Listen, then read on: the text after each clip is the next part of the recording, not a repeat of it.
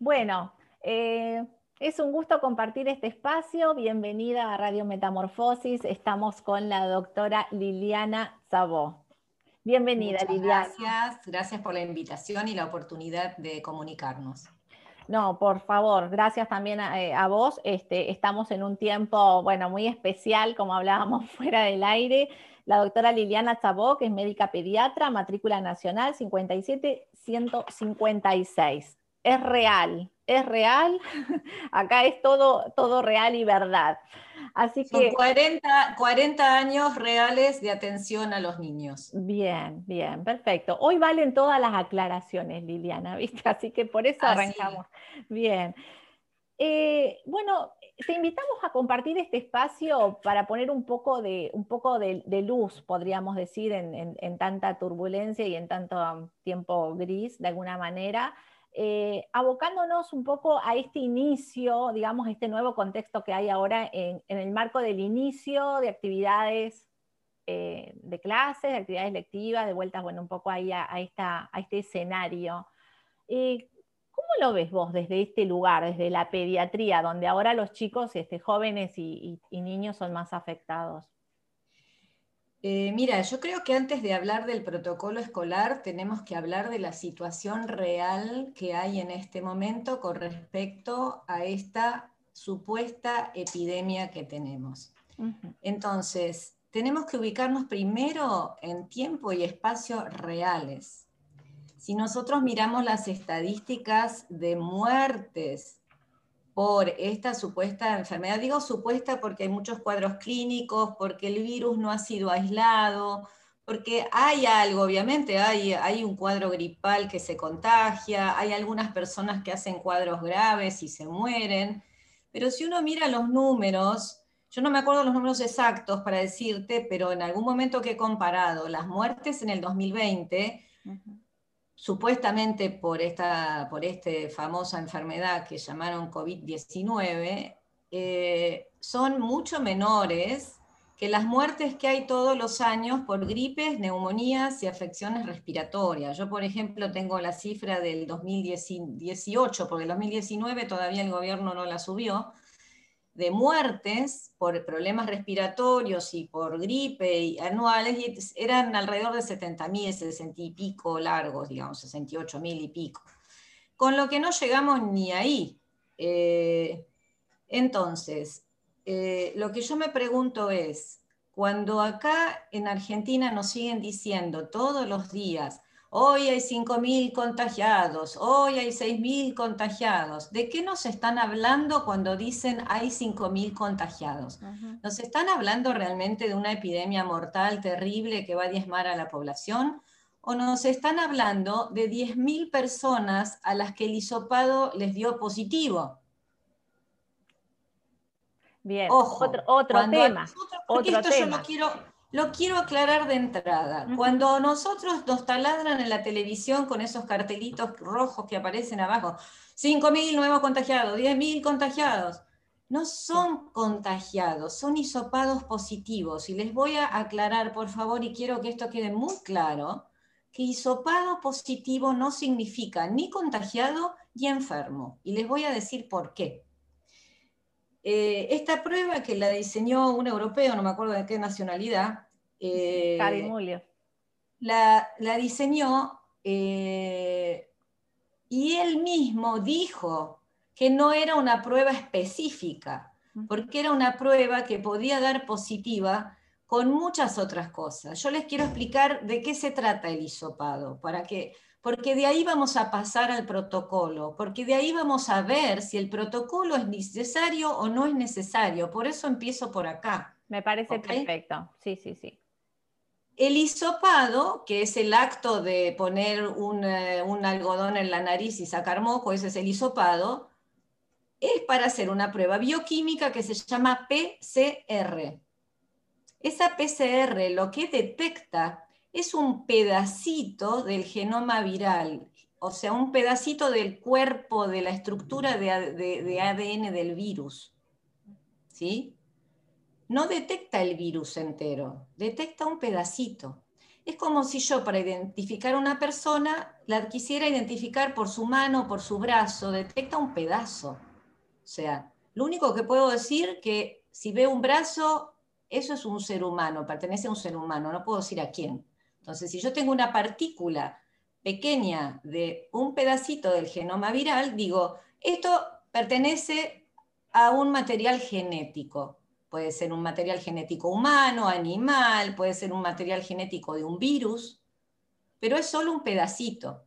Por lo tanto, esta prueba, eh, de la forma que se está haciendo, porque se podría hacer más específica, pero no se la está haciendo más específica. Yo no soy microbióloga ni bioquímica y no, no puedo explicarlo esto, lo he leído y lo he comprendido, pero no lo puedo explicar con términos difíciles, digamos. Claro. Pero se los puedo simplificar.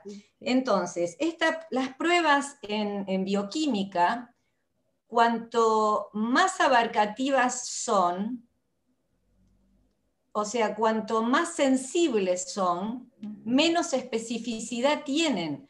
Porque si yo soy sensible a todo, me va a dar positivo para todo.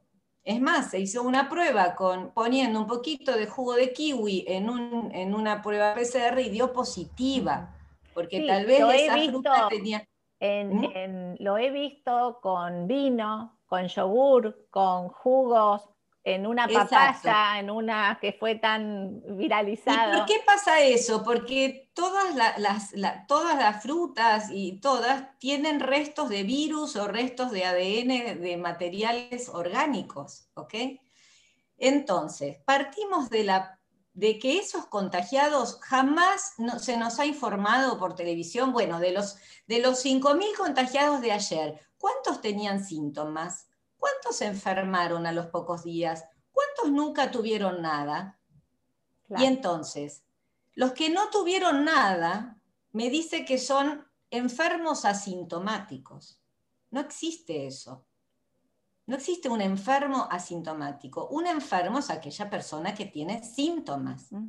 De manera que de los 5.000 hisopados positivos, más o menos se calcula que hay un 90% de falsos positivos, porque además de dar reacción cruzada con todas estas frutas y restos de cosas, da reacción cruzada con todos los demás coronavirus. Los coronavirus son una familia de muchos virus que todos los años nos producen los resfríos, gripes comunes. Este es un coronavirus, un pariente de esta familia, que supuestamente ha sido modificado eh, por los seres humanos, o sea, en un experimento en un laboratorio pero proviene de esa familia, proviene de la familia del coronavirus. Entonces, cualquier coronavirus te va a dar positivo. Cualquier adenovirus, el adenovirus es un, virus muy común, estacional, de los catarros altos, de las bronquitis, de los resfríos, que es muy probable que todos tengamos un poco en nuestras gargantas. Y además hay algo muy importante, y esto también es lo que causa eh, el aumento del número de hisopados positivos. Cuando nosotros nos estresamos o estamos eh, expuestos a alguna radiación electromagnética fuerte, intensa, como puede ser estar todo el día con la computadora, con el teléfono, con el wifi, y en los países que tienen 5G, la 5G que es muchísimo más grave todavía que la que nosotros acá la están instalando, pero todavía no está funcionando. ¿Qué pasa con cuando las membranas celulares se alteran? El ADN de nuestras células sale para afuera. Es como que la membrana de la célula se rompe y sale, elimina material genético afuera. Y eso es lo que se puede hisopar en la garganta. ¿Y cuándo pasa eso? Cuando la gente tiene miedo, porque el miedo es uno de los grandes factores de estrés, enorme. Entonces tenemos una población asustada la población sana que va a hacerse un hisopado es porque tiene miedo, tiene miedo de tener la enfermedad y morirse. Esa persona le da el hisopado positivo porque tiene pedacitos de partículas de su propio ADN en su garganta y eso es lo que estamos dosando. Entonces, si no cambiamos el método para diagnosticar una enfermedad, no podemos hablar de epidemia. Y la realidad es que no, hay ni un, no hubo ni un aumento de la mortalidad global en el país, para nada hubo, no solo hubo, no hubo un aumento, sino que tengo entendido que hubo hasta un descenso, mm. con lo que no estamos frente a un peligro mortal eh, terrible de una epidemia que diezma las poblaciones, como ha sido la peste negra, como ha sido la gripe española, que mató millones y millones de personas en semanas. No estamos frente a esto. O sea, quiero dejar sentado, no estamos frente a un peligro inminente terrible. Entonces, vamos ahora a las medidas que se están tomando. Antes de pasar a eso eh, y, haciendo este, te, dejo que te explayes realmente porque comparto la información que, tenés. Este, estamos, como te contaba también, eh, haciendo toda esta investigación desde, hace, desde el año pasado, o sea que eh, estoy al tanto de lo que estás mencionando muy claramente. Si esto, porque como vos decís, no estamos frente a, este, a esto que nos quieren hacer creer que hay, ¿no? Porque cualquiera, de repente cuando uno yo decía el otro día en una reunión, eh, pongámonos la mano en el corazón y, seamos sinceros, o sea, estamos respirando, nos hemos reunido, hemos estado y sabemos que no nos estamos cayendo, digamos, muertos en las veredas como nos quieren hacer creer. ¿Qué es lo que pasa ahí, digamos, que, todavía se sigue eh, eh, queriendo creer en este discurso de alguna manera masivo oficial que, tanto daño está haciendo? Mira, Lorena, eh, vos sabés que la forma de manipular a las poblaciones grandes es a través del miedo. Eh, acordate de las estampidas de los animales. ¿eh? una estampida de un animal. Imagínate una estampida de jabalíes, por ejemplo, cuando se asustan de algo, viene una amenaza, una estampida de, ciervos porque vienen leones, por ejemplo. Una vez que empiezan a correr, aunque los leones se vayan, siguen corriendo. O sea, una vez que se instala el miedo en una población, es muy difícil, es muy difícil desasustar a una persona y es muy fácil asustarla. Tal cual.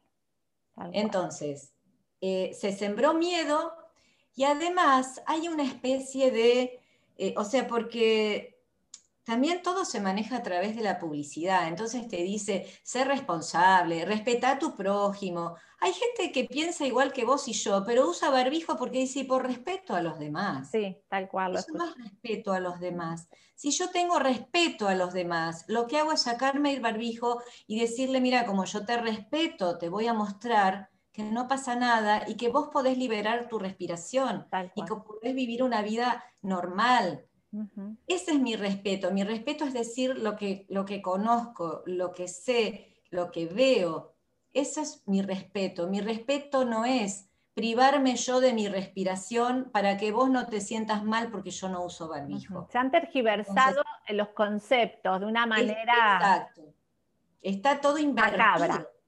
Es, es macabro, es perverso. Bueno, yo la verdad es que prefiero no juzgar a las personas que son responsables de esto, sino más que juzgar, exponer los hechos como son. Y los hechos son estos. Lo que estamos viviendo es esto.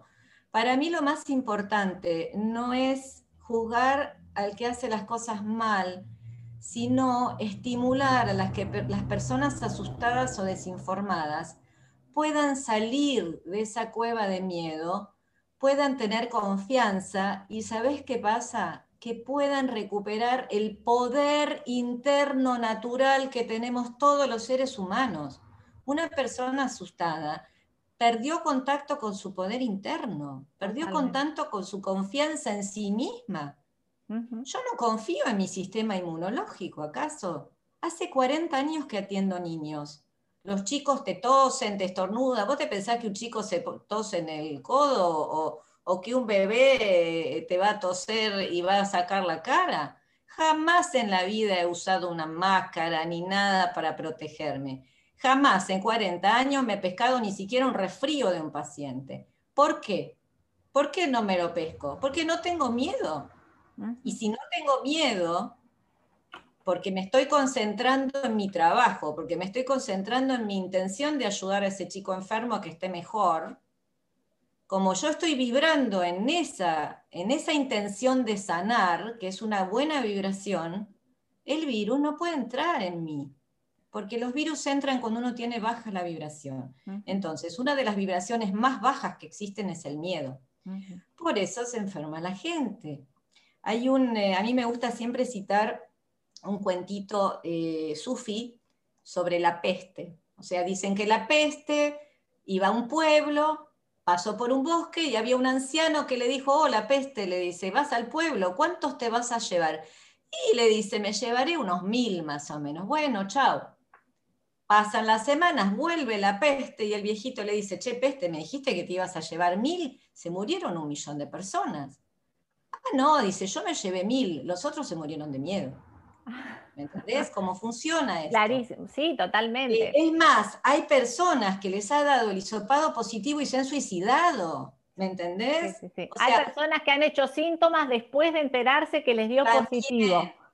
Es increíble. O sea, si vos te suicidas porque tenés un diagnóstico potencialmente grave, te estás muriendo por miedo a morirte. Sí, sí, sí, sí. ¿Me entendés? O sea, pero a ese grado se llegó. Entonces, para mí el mensaje tiene que ser, en primer lugar, para los docentes, para los padres, que por favor no hagamos carne de cañón de los chicos, porque los chicos están sufriendo la peor represión de todos. Un adulto que va por la calle con barbijo, va voluntariamente con barbijo y si quiere se lo baja.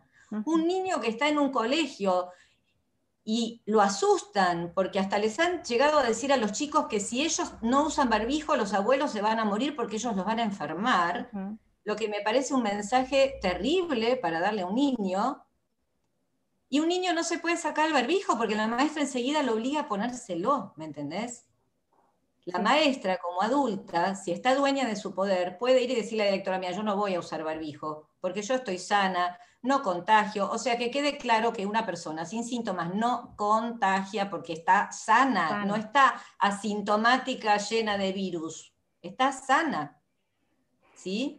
Ahora, eh, también hay otro aspecto aquí, y es que se nos ha hecho creer que el gobierno es un dios que decide o un, más que un dios, un emperador o un rey que decide pulgar para arriba, pulgar para abajo.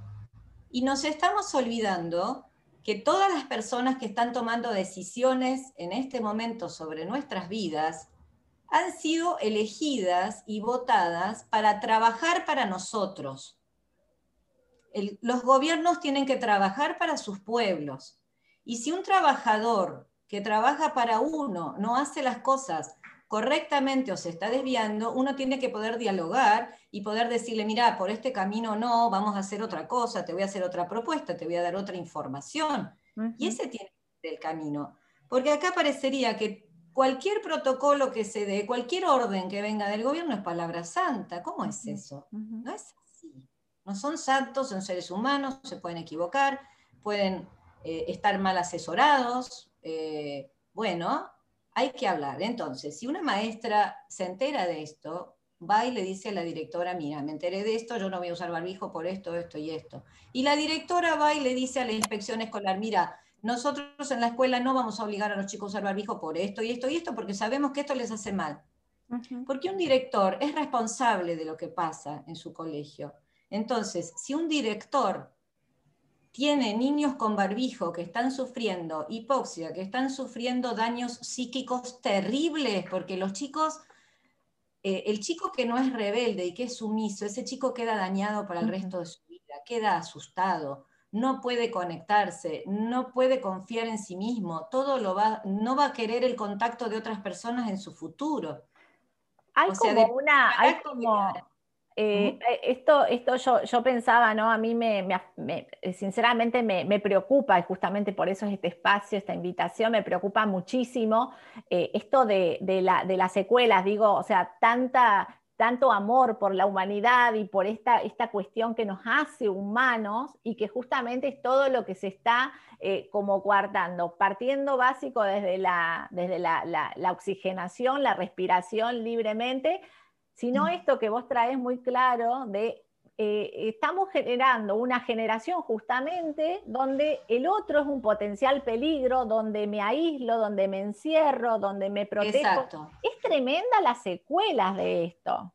Las secuelas son terribles y vuelvo a insistir, no hay ningún motivo, no hay ningún motivo, ni sanitario, ni médico, y lo repito hasta el cansancio, para tomar estas medidas.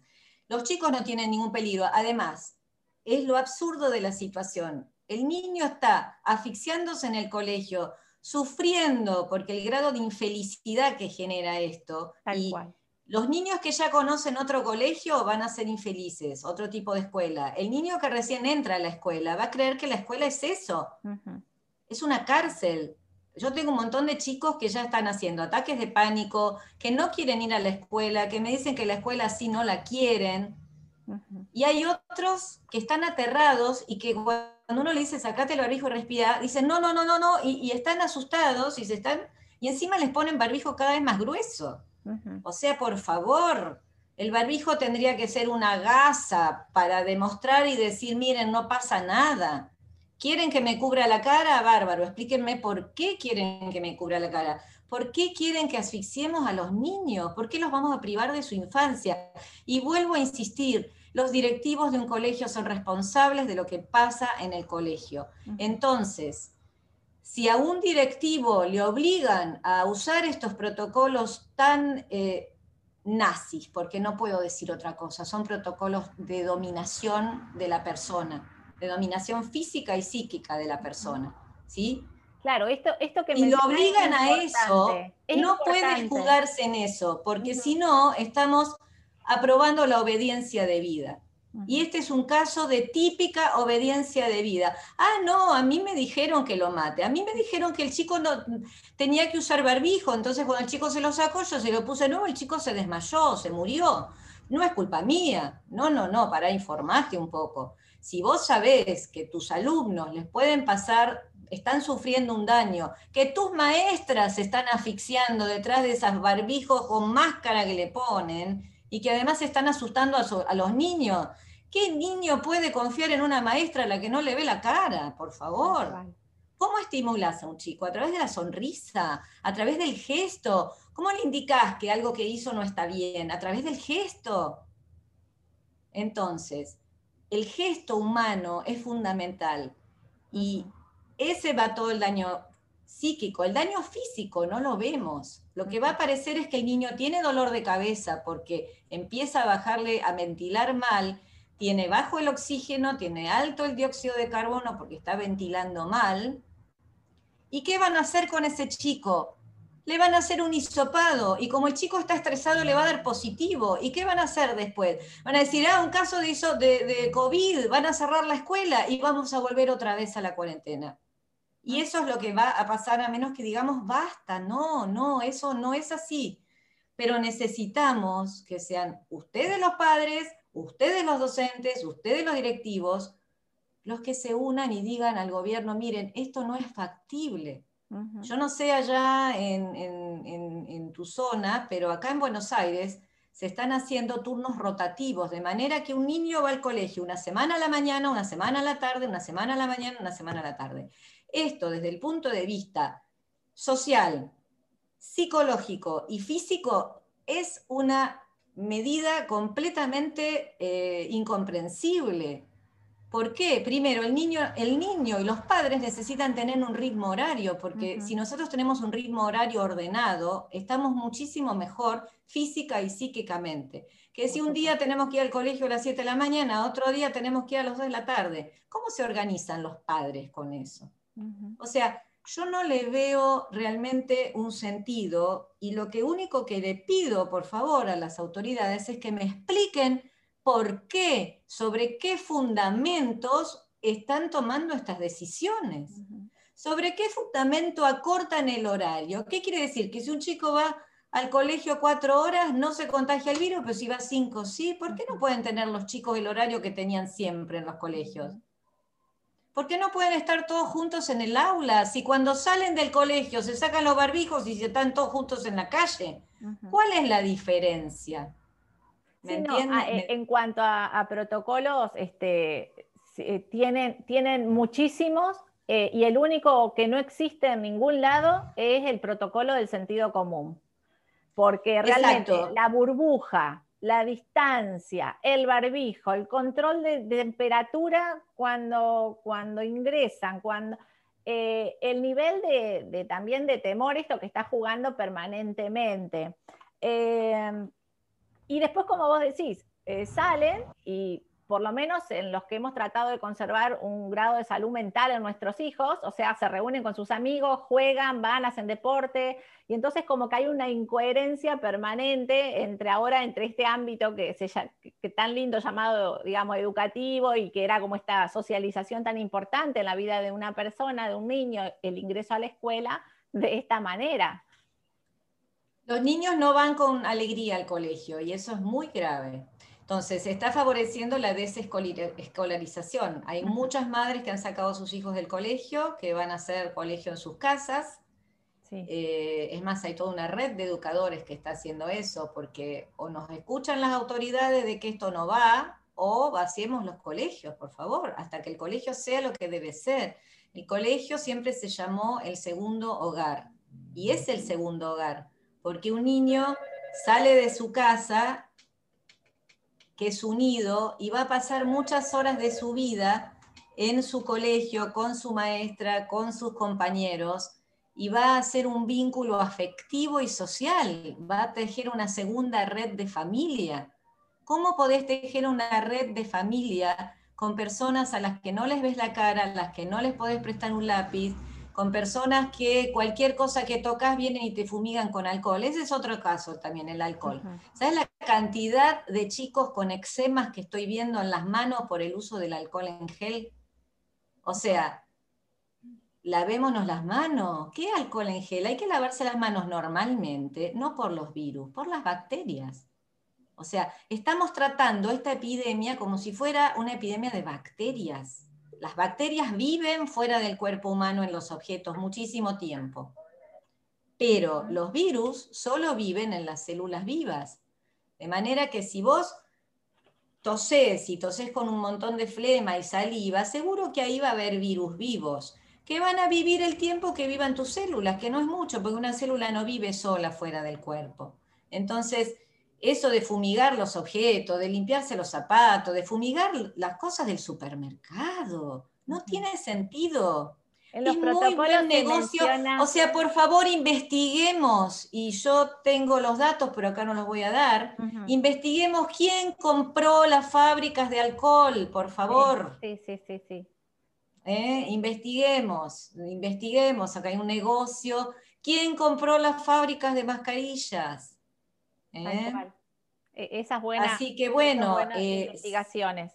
Seamos lógicos. Sí, tal cual. Respecto a las infecciones, mira, tengo acá que también quiero mostrarles, así como a grandes rasgos, la nota que, bueno, que se está presentando en los colegios, que está hecha por la Unión de Abogados por la Verdad, donde también tomaron el, el, fundamento médico y el artículo que escribiste, Liliana, eh, justamente sobre por qué no, digamos, este, deben estar en funcionamiento estos protocolos. Eh, y habla, bueno, de la hipoxemia, eh, de las infecciones orales y respiratorias, porque claro, queda todo ahí en un ambiente un poco... Exacto, exacto.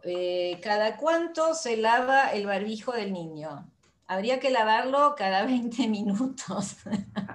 en 20 minutos de estar respirando en el barbijo, la tela del barbijo es un caldo de cultivo de, bacterias sobre todo y hongos. Mm. Virus no, porque los virus obviamente sabemos que se mueren fuera del cuerpo, pero bacterias y hongos. ¿eh? Y además, el niño está volviendo a inhalar su propio dióxido de carbono, o sea, no está respirando el aire libre. Y hay un tercer, una tercera parte que yo no me acuerdo si lo he puesto en mi artículo o no, pero si no lo voy a agregar, es que la inmunidad de los niños y de los adultos también, eh, el sistema inmune es un, como, como si fueran nuestros músculos. Imagínate que vos querés ejercitar tus músculos y tener un buen, un buen tono muscular, un buen sistema muscular. ¿Qué haces? Vas al gimnasio y te entrenás, caminas, corres.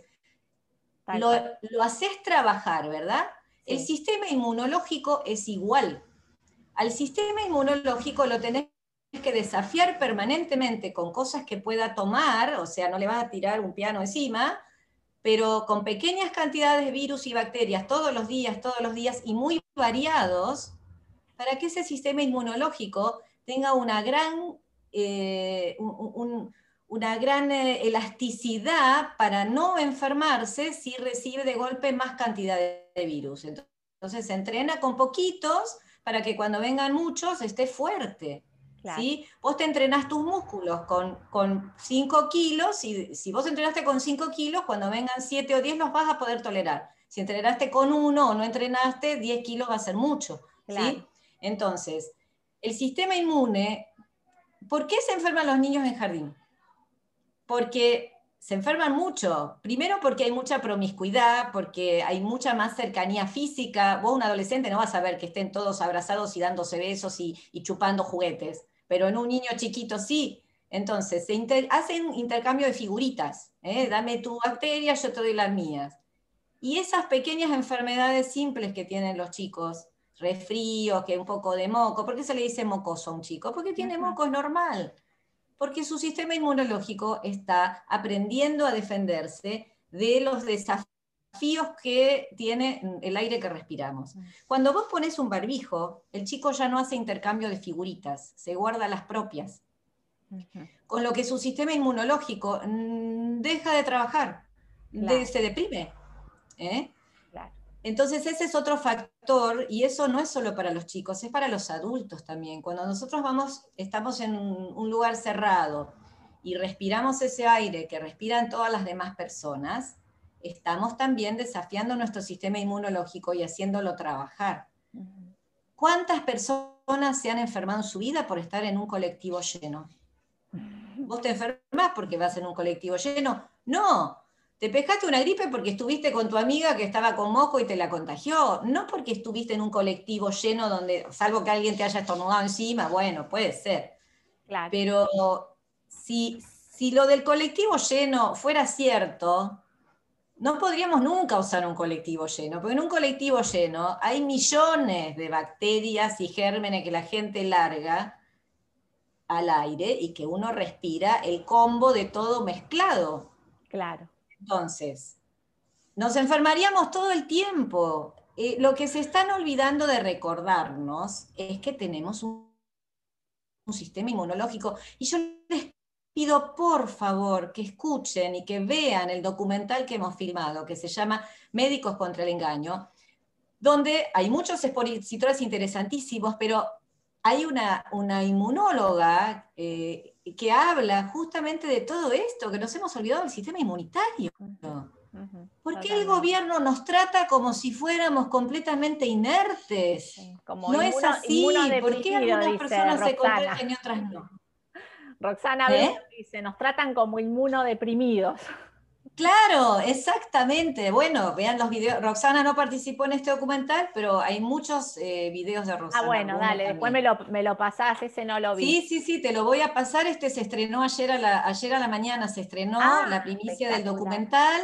Así que yo pensé que te lo había pasado. Bueno, te voy a pasar el link. Dale. El link para que lo compartas y por favor véanlo porque hemos hecho un documental entre 15 profesionales eh, cinco o seis minutos cada uno de exposición, tomando diferentes aspectos de todo lo que está pasando, con el único, el único propósito de que tomen conciencia y de cada, que cada persona pueda tomar una decisión independiente del que dirán, porque hay mucha gente que está muy pendiente por ejemplo, le hago certificado a mis pacientes diciendo no debe usar barbijo, porque hago unas cartas larguísimas.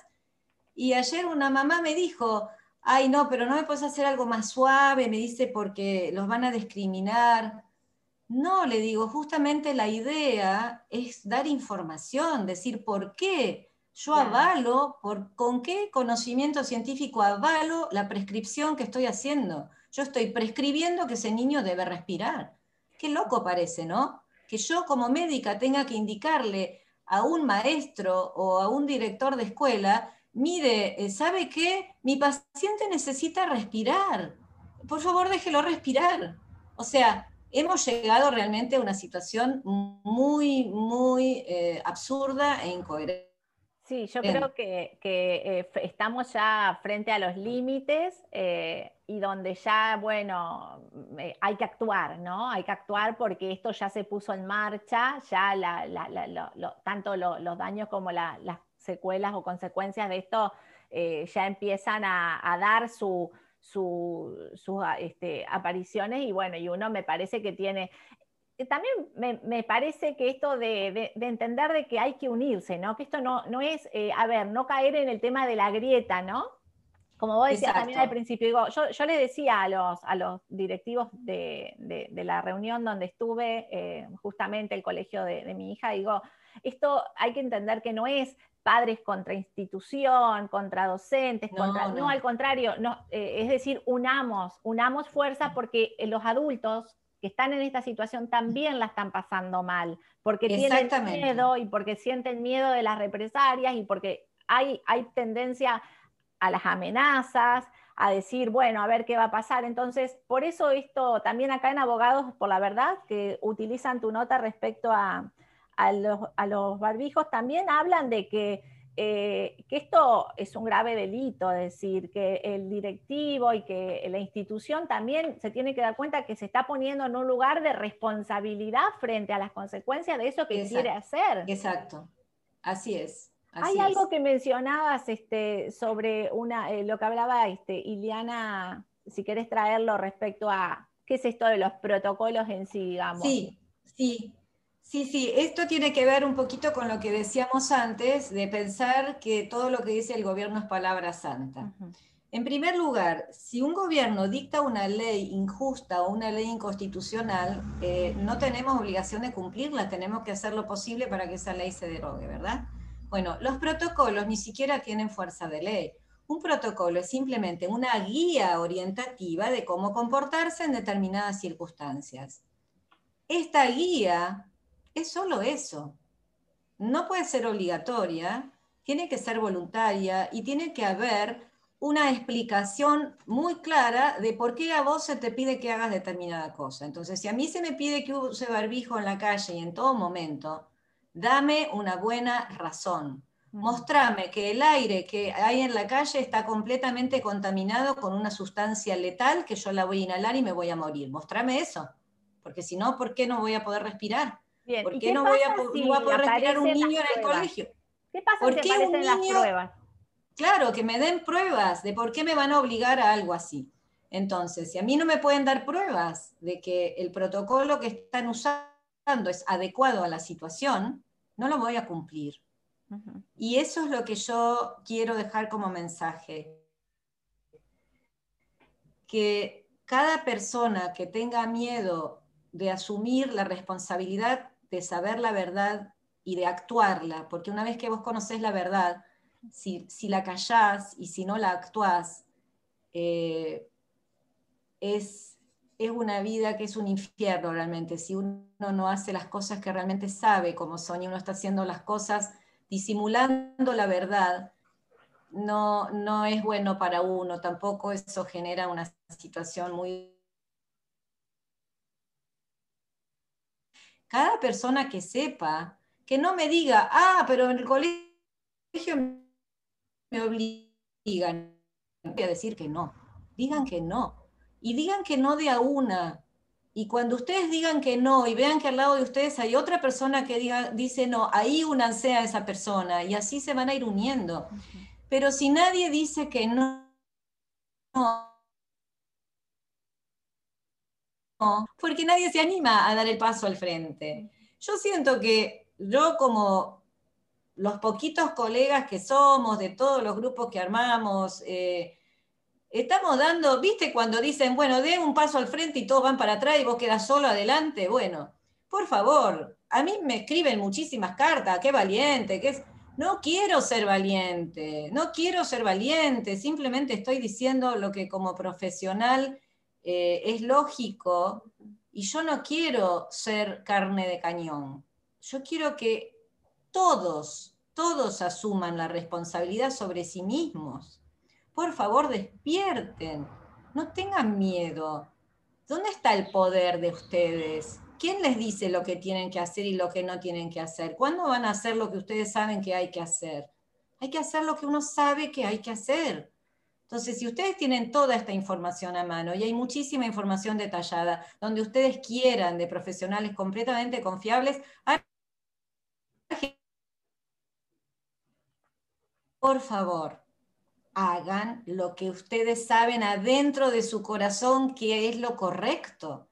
Lo correcto es preservar a nuestros niños de este atropello, porque es un atropello. Entonces, cuidemos a los niños, por favor porque lo que hagamos en este momento con los niños es lo que va a pasar en el futuro con los adultos. Ese niño de hoy, en 20 años, es un adulto y va a ser un ciudadano argentino, y va a ser un ciudadano argentino fácil de dominar, porque lo han criado en el dominio y en la docilidad de aceptar cosas ridículas. Fíjense, qué más terrible es que un niño acepte que no lo dejen respirar están aceptando que no los dejen respirar, que no los dejen hablar, que no los dejen tocarse. Es muy grave, por favor, tomen conciencia. Tomen conciencia. Y, eh, seamos muchos, seamos todos.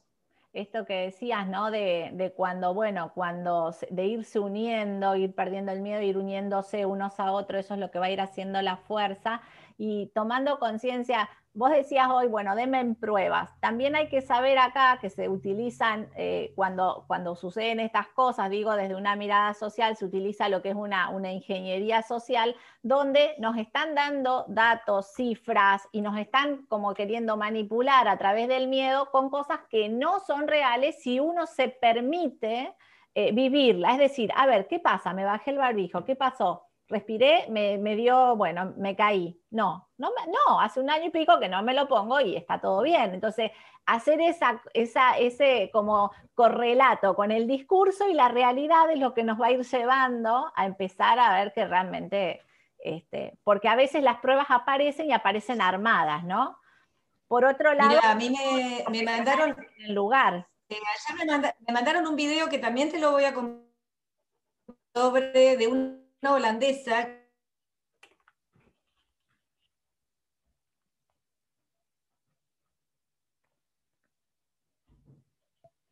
de, la película es la migración de gente desde Honduras a Estados Unidos, pobres que no tenían con qué porque los estaban persiguiendo, y eh, aparece como que desde Estados Unidos los fumigan con gases eh, lacrimógenos, no sé.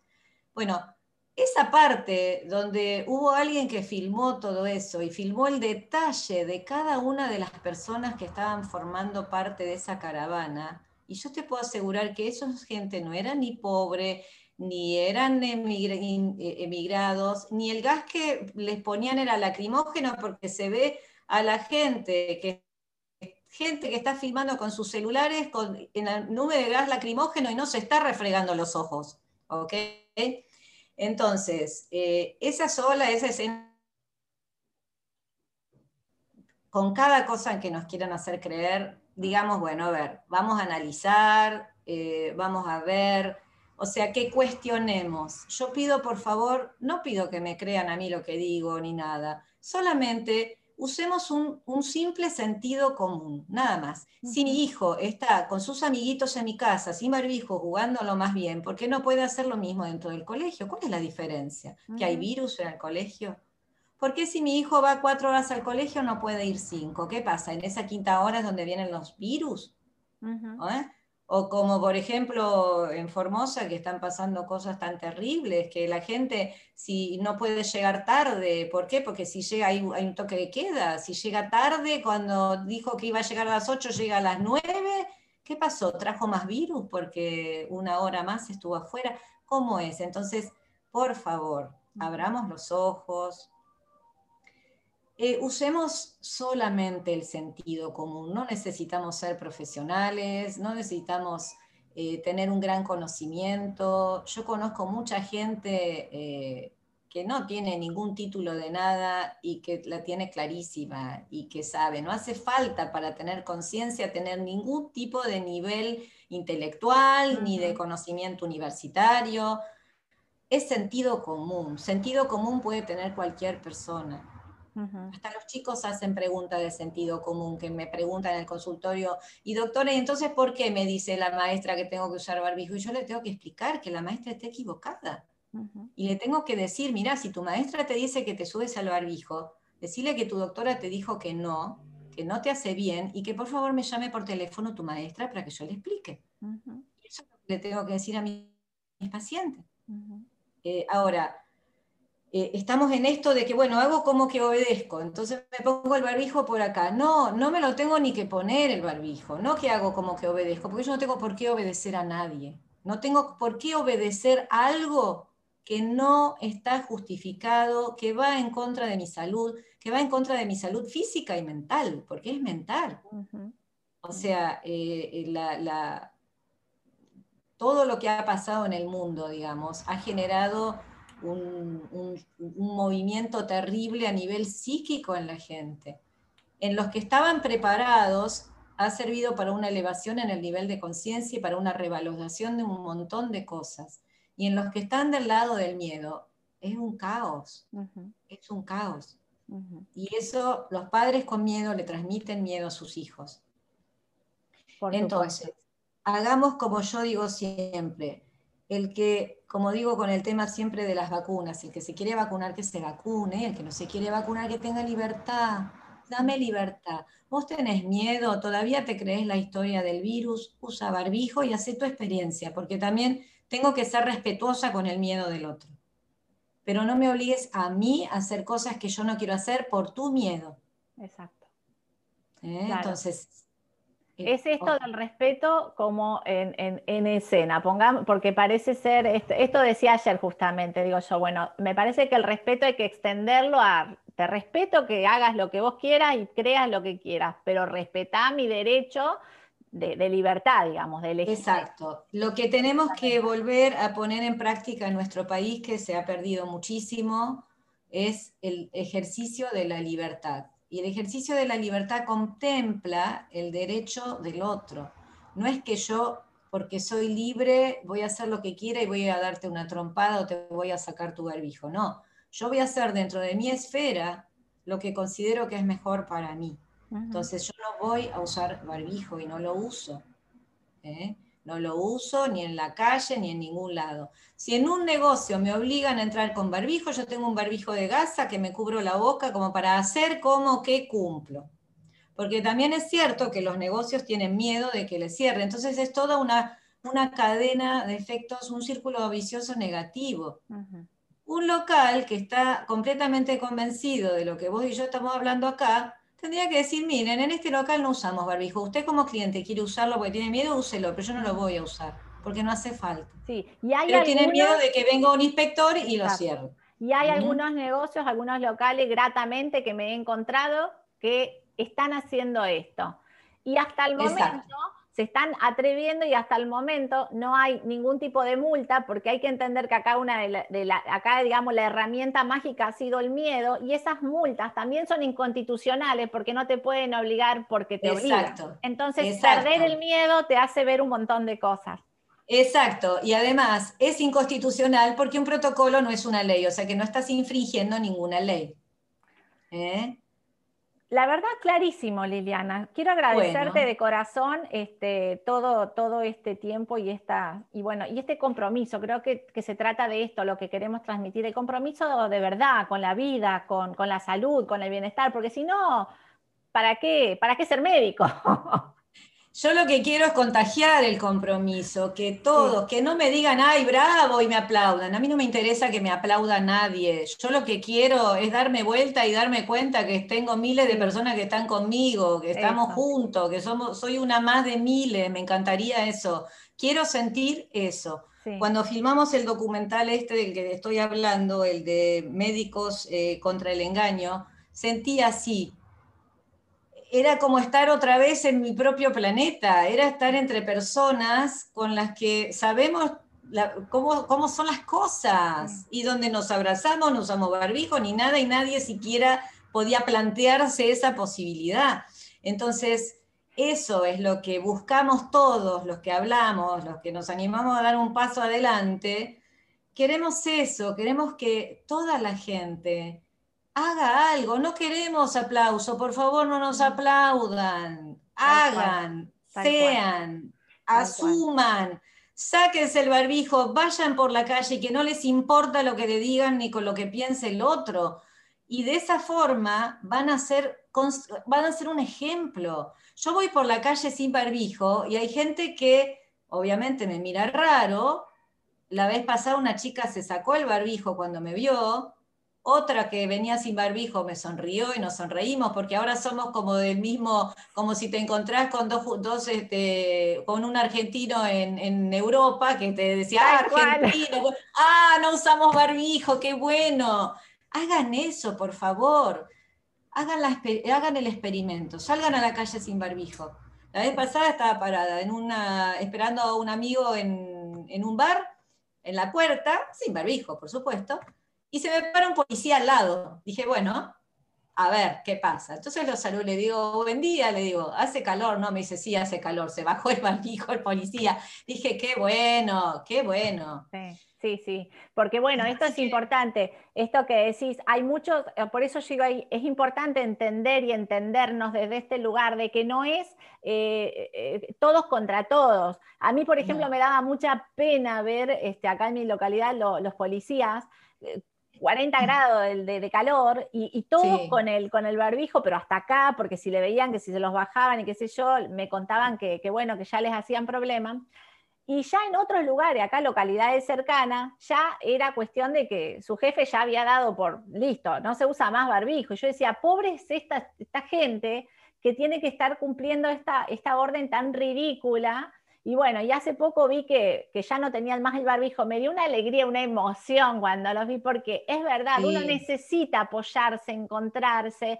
Y como vos decís, no es aplaudirse, es pararse y decir, no es aplaudirse, es decir, ah, yo también, yo también me contagio. Contágiense, por favor, contágiense todos. contágiense del valor de ser ustedes mismos del valor de decir yo tengo poder porque tengo un poder interno, porque soy un ser humano con poder, no soy una laucha que está tirada en el piso desmayada, no soy un trapo de piso para que me pasen por encima. Te cuento como buena noticia también que eh, ayer circulaba que en 14 estados de Estados Unidos ya dispusieron que no hay más nada, no hay más cuarentena, barbijo, nada. Sí, tal cual, Mississippi, Texas. Es maravilloso. Nosotros acá, como buen país del tercer mundo, siempre vamos atrás de todo, porque ahora este, me enteré que el presidente dijo que lo que está pasando en Formosa es bárbaro y que el gobernador de Formosa es fantástico. Bueno. Con toda la represión. Bueno, vamos atrás, pero no importa, ya llegaremos. Y yo tengo mucha eh, esperanza todavía de que en algún momento alguien del gobierno escuche, que dialogue, que nos escuche, que, nos mire, porque la gente que nos gobierna los tiene que mirar. Nosotros somos los habitantes, que ellos, los ciudadanos que ellos están gobernando. Mírennos, por favor, escuchen, escúchennos, mírennos de frente. Y a cada persona le digo, por favor, hable con sus intendentes, la gente de ciudades pequeñas, de pueblos chicos, hablen con sus gobernantes, con sus intendentes, dialoguen, que los vean, que los miren, que los escuchen. Y eso es todo, no queremos nada de violencia, lo que queremos es diálogo, es comprensión, es hacer lo que, lo que es bueno, hacer lo que es mejor, eso es. Sí, sí, sí. Y sobre todo esto de, recuperar el poder, ¿no? De cada uno. La, Exacto. y el poder no es violencia. No, Exacto. El poder no es salir a golpear al otro. El poder es poder serenamente y relajadamente decir, no, esto no. Claro, la repregunta. Volvamos a los tres años, decía yo el otro día. Preguntemos, ¿y por qué? ¿Y esto? ¿Y cómo? ¿Y por qué? ¿Y para qué? Muy lindo, me parece interesante, así es, así es. Liliana, muchísimas gracias. Muchísimas gracias otra vez. Esta nota creo que, va, que, va bueno, a, generar eh, mucha más luz, mucho más despertar. Eh, gracias por acompañarme en este momento. Y... Bueno, gracias a vos, Lorena, por la invitación. Y estamos en contacto. ¿eh? Eso. Dale. Tenemos más que hablar. Ok. chao, chao. Chao, chao.